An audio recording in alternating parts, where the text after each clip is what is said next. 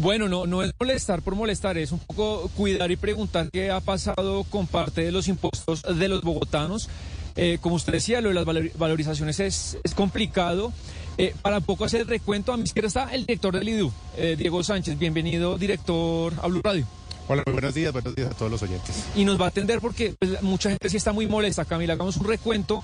¿Qué es la valorización? E, es un impuesto adicional que tienen que pagar los propietarios de un lugar concreto en donde la alcaldía decide hacer un proyecto, un andén, un puente y la alcaldía entiende que este inmueble suyo se va a valorizar va a valer más porque tiene mejores bienes públicos, porque de pronto va a haber más comercio, entonces usted tiene que sacarse la mano y pagar un impuesto adicional. Eso pasó en 2013 con Gustavo Petro. Imagínese todavía tenemos tres obras que nos han entregado desde esa época. Y la última gran paquete de obras por valorización fue en el 2018. Fueron 15 obras, cerca de 330 inmuebles, pagaron 900 mil millones de pesos y casi todas esas obras que, mira, al día de hoy están inconclusas, con demoras, con atrasos, adiciones que no se explican. La U y solamente se ha terminado una. ¿Dónde estamos? Estamos en una de ellas con el director del IDU. Esto es Camila, la calle 85 con carrera novena. Este es un contrato que se dio a Grotco Construcciones. Grotco es el acrónimo de Gonzalo Rodríguez Díaz. Y este contrato tiene tres tramos. El primero, en la 85, usted, eh, yo creo que recuerda bien dónde es el club médico. Arriba hay un Bodytech Ahí es el primer tramo para arreglar todos los andenes, la red vía la red de energía. El segundo tramo es en la calle 79 y el tercer tramo es en la calle 73. Entonces, director, eh, este contrato, entiendo yo, se le da a Grotco en el 2019 por 15.400 millones. Al día de hoy no se ha terminado. Uno habla con los vecinos, la gente está muy molesta porque no hay, las demoras son grandes. Hoy están trabajando, pero pasan meses en que no se ha trabajado ¿Por qué las demoras y en qué está en este momento este tramo de la 85, como dijimos, uno de los tres tramos de este contrato? Sí, efectivamente, este contrato se le adjudica a Grotco a comienzos del 2021. Tiene inicio en marzo del 2021, se hace exactamente dos años. El plazo inicial de este contrato eran 14 meses, ya pasaron los 14 meses. ¿Qué ha pasado? El contratista ha tenido una serie de dificultades técnicas en obra que son a veces normales cuando se hacen andenes, muchas interferencias con conductos de alcantarillado, conductos de acueducto, con cables de codensa, de TV, de los telemáticos. Eso hace dificultosa la actividad.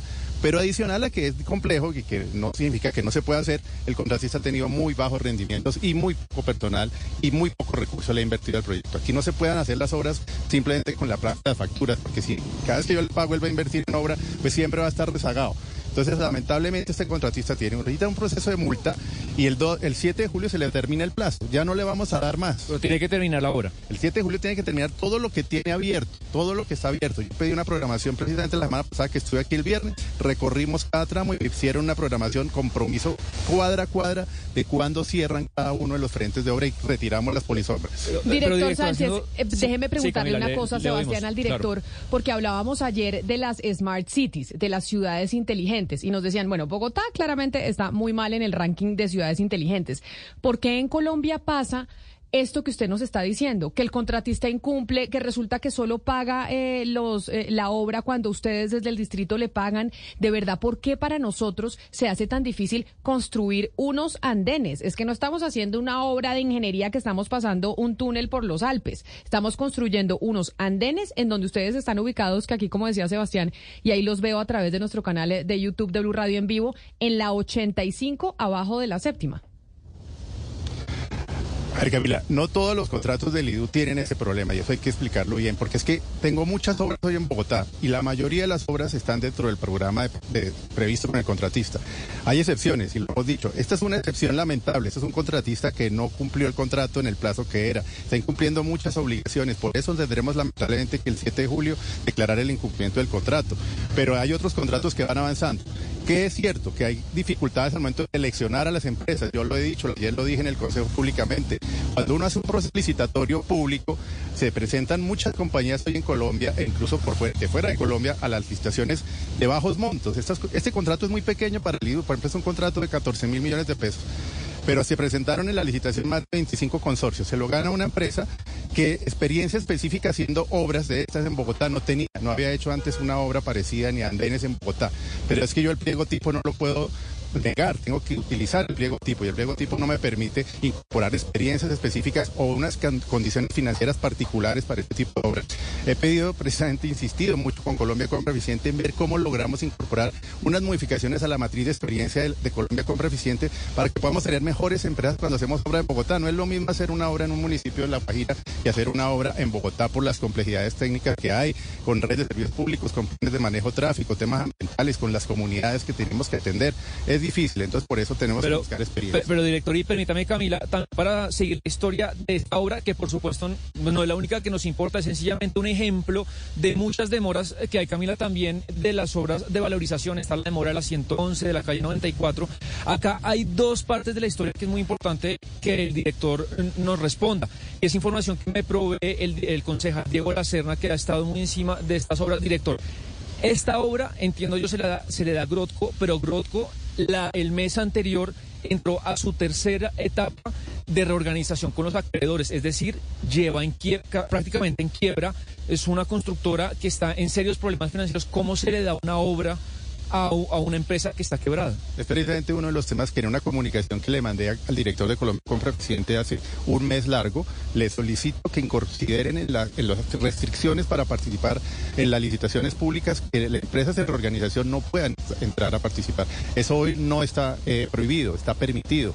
Lamentablemente, si yo tuviera cómo fortalecer ese tema con un pliego distinto, les aseguro que pedimos eso, pero no lo puedo hacer porque los pliegos tipos son establecidos por Colombia Compra Eficiente con una entidad de orden nacional y yo no los puedo Y una última consulta, Camila. Eh, la Personería de Bogotá, en un informe sobre estas obras, dice, eh, yo creo que usted ese informe lo leyó, que al contratista se le entregaron tarde y mal los estudios de estas obras. ¿Eso es culpa de quién y por qué pasó eso? Contratistas se les entregaron los estudios, él alega que los estudios estaban incompletos. Parte del trabajo de un contratista de construcción es verificar que esos estudios le sirvan para ejecutar la obra. Él empieza a encontrar unas dificultades con los estudios que se le resuelven. Eso genera lógicamente una prórroga, la primera prórroga que atendemos nosotros con el consultor que originalmente ha hecho los estudios. Pero viene una suma después de varias circunstancias. Él tiene que hacer muchos movimientos de redes. Esas programaciones de redes se hacen con las empresas. Directamente llama uno al acueducto, llama a Codensa para que hagan la maniobra. Él no ha, no ha sido muy diligente, la verdad, esos procesos son muy poco diligentes en las programaciones que hacen que las empresas lleguen tarde hacer esas maniobras. Tengo andenes que están abiertos hace un año y la maniobra pues la hicieron tarde la empresa de servicios porque el contratista no tuvo a tiempo dispuesto todo el espacio para que la empresa de servicios viniera a hacer esa maniobra. Por eso también él, se le imputa esa responsabilidad. Entonces, bueno, Camila, pues acá un poco es la conclusión para que la gente sepa, son casi tres años de algo muy sencillo, como usted decía, arreglar unos andenes, arreglar unos canales eléctricos y estamos a una cuadra de lo que sería la obra de ingeniería más importante de la historia de Bogotá, que es lo de la carrera séptima. Entonces la pregunta es esa, si, si hay demoras de tres años, pues ¿qué ocurriría con ese hipotético caso de la séptima. Si le parece más tarde, vamos a ir a la otra parte del tramo este eh, de este contrato que está en la 73 con novena. Perfecto. O sea que ustedes cuando se desplacen y lleguen al nuevo sitio, nos avisan ahí, Sebastián, el director del IDU, acompañándolo, viendo los frentes eh, de obra. Son muchos oyentes los que nos están escribiendo a través de nuestro canal de YouTube de Blue Radio en vivo, hablándonos de las obras de valorización y también hasta nuestro eh, chat de WhatsApp 301 764 4108. Claudia, ¿a usted le tocó pagar obras de valorización en Bogotá? ¿Usted tuvo, usted fue de las que tuvo que pagar?